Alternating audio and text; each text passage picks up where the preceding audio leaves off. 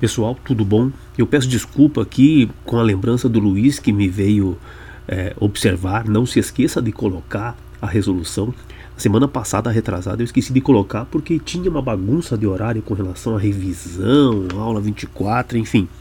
Perdoe-me, mas é que são tantas coisas, não? Enfim, no 25.1, o que ele pede inicialmente é que você é, identifique o número de orações, quais são as orações, né? E por que, elas são coordenadas? O número de oração depende do número de verbos. Aproximou-se, observou, disse. Três orações, três orações coordenadas, porque elas não têm função sintática uma em relação à outra. Na verdade, elas têm o mesmo status, né? Elas só se colocam uma ao lado da outra, acrescentando uma ideia e aí é, fazendo com que o, o período inteiro se performe. Então não há, não há relação sintática entre as orações coordenadas. Essa é a justificativa técnica. São coordenadas sindéticas ou assindéticas. Nenhuma delas tem conector, portanto todas são assindéticas. Ele pede que você coloque uma, uma conjunção entre a primeira e a segunda, de modo que haja adição. E depois, entre a segunda e a terceira, oposição. Então, assim, aproximou-se e observou tudo ao redor mas nada disse.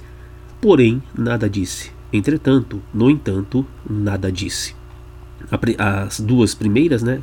Perdão. Se você fizesse assim, aproximou-se, é, continuaria sendo assindética, e observou tudo passaria a ser sindética aditiva, mas nada disse, porém nada disse, passaria a ser sindética adversativa. Beleza?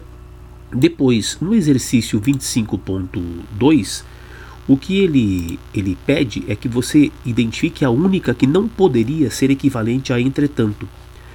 E a única que não é equivalente a entretanto é embora. Embora indica oposição, mas é uma oposição fraca, da concessiva, da adverbial concessiva. Quando você usa o embora, inclusive, você consegue fazer a inversão entre as orações coisa que não acontece quando você usa, por exemplo, o entretanto, o mas, o porém, o todavia, o contudo. Resposta era a letra C. No exercício 25.3, é, a grande utilização da conjunção e deve-se em parte que ela assume vários é, significados.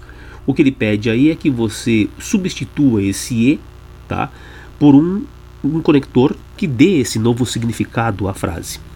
Todos se prepararam ansiosamente para o domingo na praia, mas choveu, porém, choveu.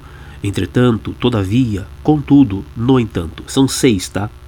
Ó, mas, porém, contudo, todavia, entretanto, no entanto. Valores de oposição.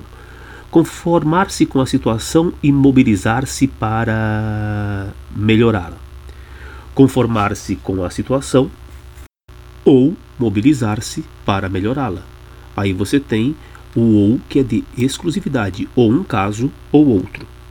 Fechando a assimilação, é, você tem a tirinha do Calvin, e aí a ideia é você imaginar que conector ali, que ideia, por conta daquele conector E, estaria, estaria sendo veiculada.